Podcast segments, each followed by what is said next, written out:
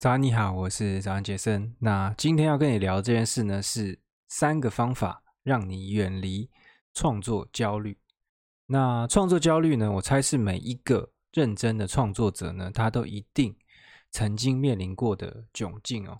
那焦虑的点可能很多啊，你可能会觉得你自己写的东西呢，啊，根本没有价值。那你有时候会觉得说，你写的东西好像根本没有人在看。那有这种想法呢，你就会觉得，啊，你到底每天花那么多时间在创作这些内容干嘛？感觉好像从头到尾都是在啊浪费时间。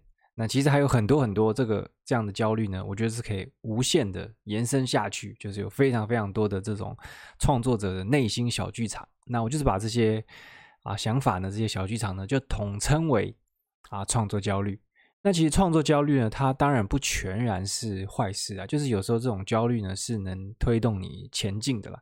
但我觉得整体来讲呢，它还是弊大于利。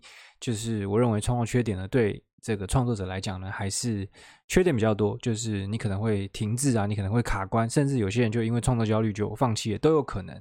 所以呢，我今天就是要来分享三个啊，我认为就是可行的啊解决方案。那就是来解决这种创作焦虑，那帮助你去远离这些内心小剧场。OK，那第一个解决方案呢，叫做永远有 Next。那其实这个伟大的这个保险业务员袁一平呢，他其实有一句经典名言哦，那就是当人家问他说呢，啊，你要怎么去克服被这个客户拒绝的心情？因为如果啊，我以前做过保险啊，所以这、这个心情我非常能理会，就是体会。因为就是你身为一个保险业务员呢，基本上没有人愿意买保险嘛，就是这不是一个大家会想买的东西。所以，身为一个保险业务员呢，你就是要常常要面临被客户拒绝的这个心。那这个最伟大，也不是说最伟大，就这个伟大的保险业务员袁一平他是怎么回答呢？他是说，他说呢，你要克服这种被拒绝的心情呢。只要一个单字呢，就可以解决。那这个单字是什么？就是 next，就是下一个。什么叫下一个？就是说我永远有下一个客户，我要去对谈，我要去 close，我要去跟他介绍商品，我要跟他去啊、这个建立关系，任何都有可能。但是就是你永远有下一个，你不要一直卡在就是这一个里面。那其实创作者也是一样，就是当你一直有下一个作品。你要去产出的时候呢，其实你就不会纠结于当下作品的表现，比如说啊，怎么都没有人按赞，怎么都没有人留言，都没有人分享，类似像这样，你就不会纠结，因为你还有很多事要做，你要赶快去做 next，要赶快去做下一个。那这当然不是说你就不要去。不要去看这些这个市场的回馈啊，或什么，只是说你在心情上呢，你就是要赶快有下一个要去做。那即便你这次表现不好，你也不会就好像卡在那边，就是不动。你当然会，你当然会知道说，哦，这这个东西呢，好像大家没那么喜欢，或者怎么样，就是你可以去做微调，但是你就不会卡在那，因为你没有时间卡在那，你永远有下一个内容、下一个作品要去产生。那这也是为什么我就是。近期啊，其实我就很提倡这个日更。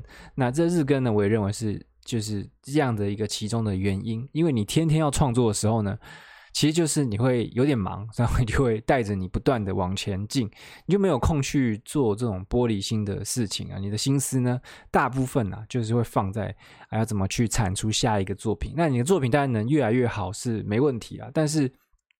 就是重点其实不在这，就重点就在你，你永远有下一个的时候呢，你就不会卡在这个当下啊表现不好的一个贴文或是一个作品，类似这样子。OK，那第二个解决方法呢，就是这个定期的做大盘整。那像是现在呢，我大概每个月呢，我会固定花一点时间呢，把过去全部的就这个月有创作的作品呢，稍微整理一下，那可以做成一个表单。那你可以看看，就是这个月呢，你做了都是哪一些内容？那这些内容呢，它分别是属于哪一些分类？这个可以看一下你的这个大方向有没有对，因为其实你比如说我这个组，我这个。早安杰森的主题里面，其实大家就在讲一些写作啊，在讲一些自我成长，在讲一些自媒体创业。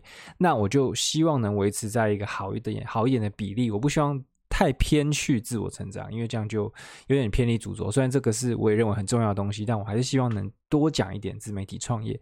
那啊、除了整理这些东西之外，你还可以写下，就是你的每一个标题是怎么样？那你一篇的字数多少？那总共这些篇呢，加起来总共字数是多少？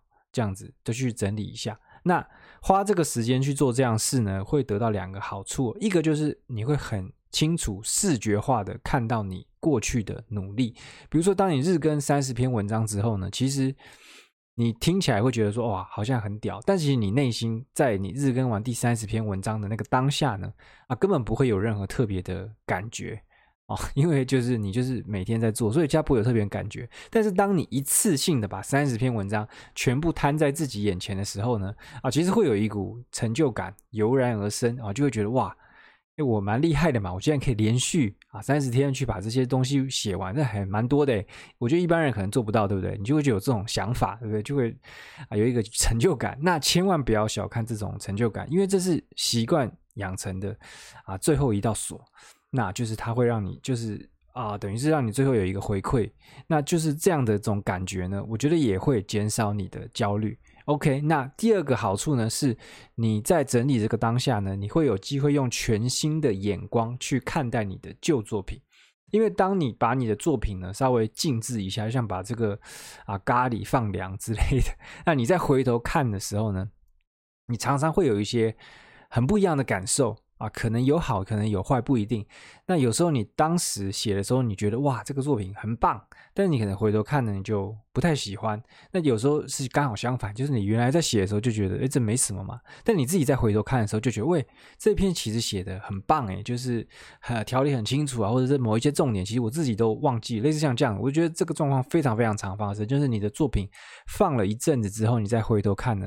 啊，其实你自己有一个 fresh eye 的时候呢，去看他们是会有一种全新的啊感受。那其实这个这个小说家村上春树呢，他每一本小说写完初稿之后呢，啊，他都会放在他的一个某一个抽屉里面。他那时候是说他会放半年以上，他才会拿出来去重新编辑。那他也有可能会先拿给他老婆看，反正他这么做的。目的呢，就是希望他能用一个纯净的眼光去看待自己的作品，因为我们创作者自己在创作的时候呢，就是一定会有盲点，我们看不到我们自己的作品的好坏，所以我们放了一阵子之后再回头看的时候呢，啊，其实你就可以以一个观众的心情去看待自己的作品，那这样的这样子看呢，其实就会啊比较客观一点，当然你还是一定会。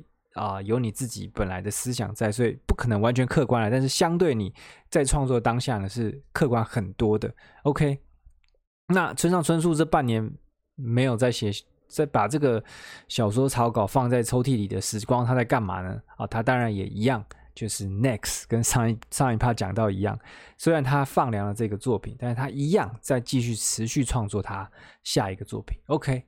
好，那关于这个解决创作焦虑的第三种做法呢，就是啊、找人聊聊。啊，那你可能会觉得，哎，太烂了吧？什么找人聊聊也太无聊了吧？对不对？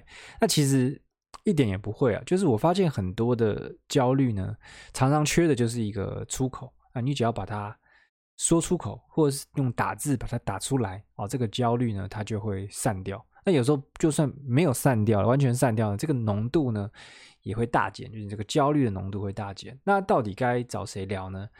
啊、我认为可以的话呢，就是尽量还是去找一些创作者的朋友来聊，因为就是你是不是一个创作者呢？其实对于这个焦虑的这个懂不懂的程度是差很多的。就是你真的有在创作的人呢，才会懂这个创作者的焦虑。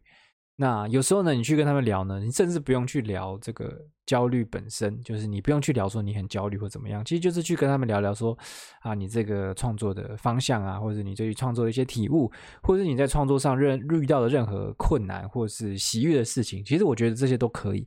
那我觉得光是这样子就稍微聊一聊呢，就足以去排解掉，就是你这种啊忧郁啊，或是这个自我怀疑的一个心情了。那这也是为什么我这么去提倡，就是 mentor 或是 mastermind 的一个原因，因为这些就是 mentor 跟 mastermind，它都提供这样的类似的功能，就是啊，你一定可以，比如说你很焦虑的时候，你去找 mentor 谈一谈呢，他就会给你一些及时的回馈。啊，你如果有个 mastermind 呢，其实就是会有很多人啊，他们就可以去跟你讲说，哦，他们可能也有遇过类似的状况，或者怎么样都有可能，所以就是会让你在。裹足不前的时候呢，会有一个人啊，或者一群人呢，啊，罩着你，那或是就是提醒你啊，就是不要想太多，赶快往下一篇创作啊，基本上这些这个焦虑呢就会烟消云散，好不好？OK，那今天内容就是这样。那稍微广告一下，就是今天晚上八点半呢，就是今天礼拜四嘛，对不对？其你听到的时候应该是我不知道什么时候听到，有时候搞不好已经过好几天你才会听到。反正就是如果你是在今天听到，那就是今天晚上的这个啊八点半，四月二十一号晚上八点半呢，我在 IG 呢是有一场直播的，那不是在我的。嗯，应该我也不确定，因为我没有参加过 IG 直播。是这个一个叫做脑科学的 Mail，他也是一个我觉得蛮有趣的一个创作者。那他邀请我去上他的直播，所以我跟他聊一聊，就是我等于是我自媒体创业的一些算是心得吧，或者什么，尽量不会讲太无聊的东西啊，就是尽量讲的有趣一点。那可能会分享一些啊，他说他会问一些很直接的问题，那我也很愿意回答任何问题，就是尽可能的透明跟真诚。然后啊、如果有兴趣的话呢，就去你就去这个 IG 呢，搜寻“早安杰森”，你就会看到我的账号。那今天晚上你就可以参加这个直播。好，那如果你在 Podcast 听到呢，就欢迎帮我留一个五星评价。那你在 YouTube 看到的话，就下面随便留个言，然后知道有人在看我影片就好了。拜拜。